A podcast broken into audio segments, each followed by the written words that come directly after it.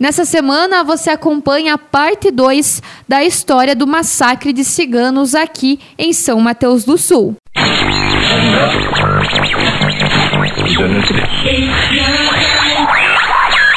Aqui na RDX.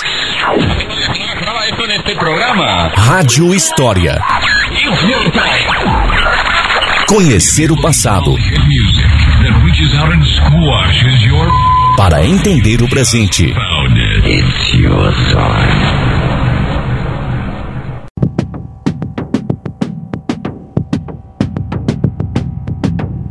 Bom dia, terra do mate. Olá, amigos de São Mateus do Sul.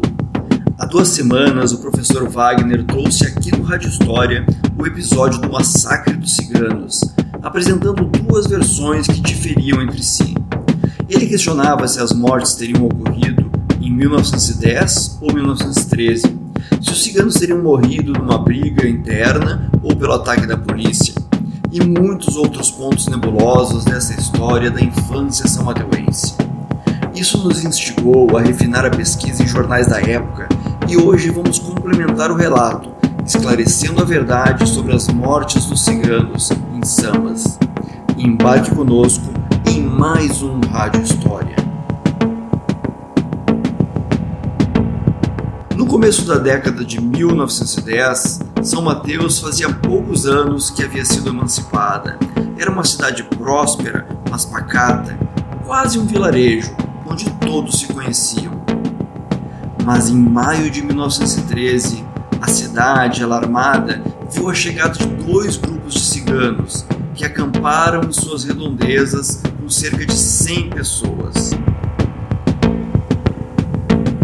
Esses nômades, vindo de Minas Gerais, haviam sido expulsos de São Paulo e depois escorraçados de Ponta Grossa e Tibagi. Um jornal de Curitiba alertava: esses ciganos têm por hábito roubar animais como carneiros, porcos e galinhas. As mulheres são curandeiras e tiram o diabo do corpo. A população das margens do Iguaçu encontra-se amedrontada. Após passarem um mês rondando a cidade, negociando animais e atiçando a curiosidade e o medo dos são mateuenses, os ciganos decidiram rumar para o sul.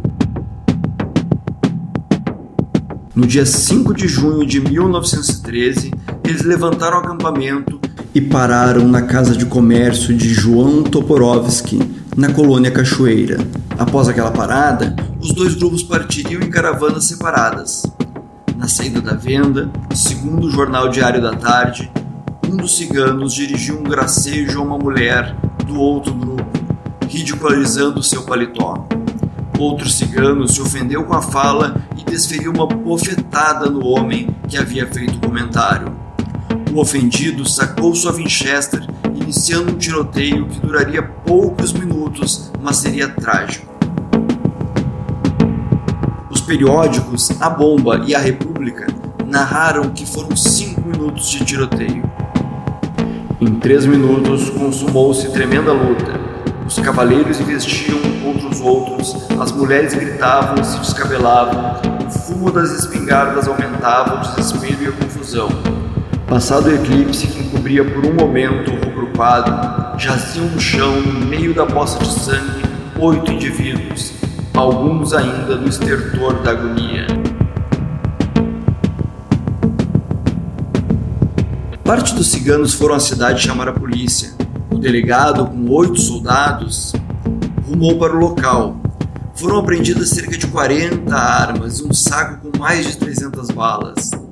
Quem foi junto com a polícia e deu atendimento aos feridos foi o farmacêutico Luciano Stencil. Uma curiosidade interessante é que Stencil, além de farmacêutico, era o prefeito de São Mateus. No mesmo dia partiu um trem de Curitiba com o tenente Rodolfo Tobias Pinto e 26 soldados para dispersar os ciganos que ainda estavam em volta da cidade e ameaçavam atacar São Mateus. De Três Barras também vieram sete policiais para reforçar a segurança.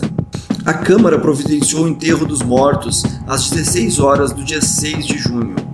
O Diário da Tarde registrou Mulheres e crianças que são familiares dos mortos caminham pelas ruas chorando em desespero.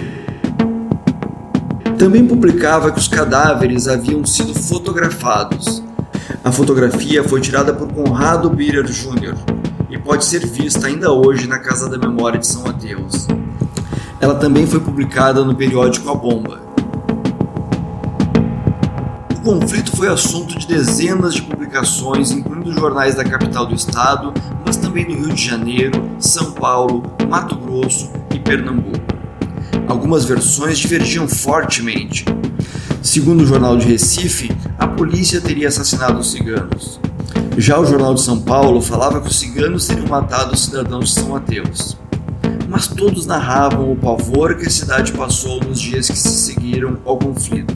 Entre essas publicações, fecha o nosso Rádio História com uma preciosidade.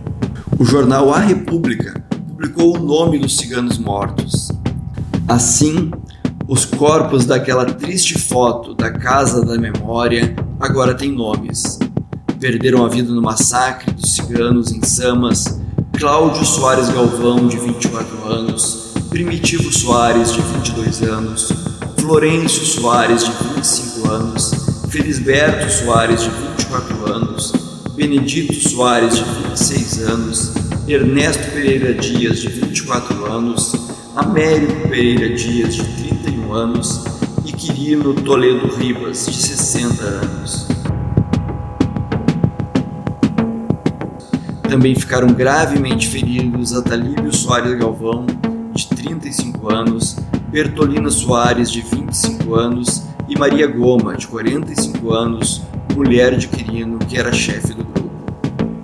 São lembranças de um dia sangrento na história de Samas. Para o rádio História de hoje, Gerson Souza.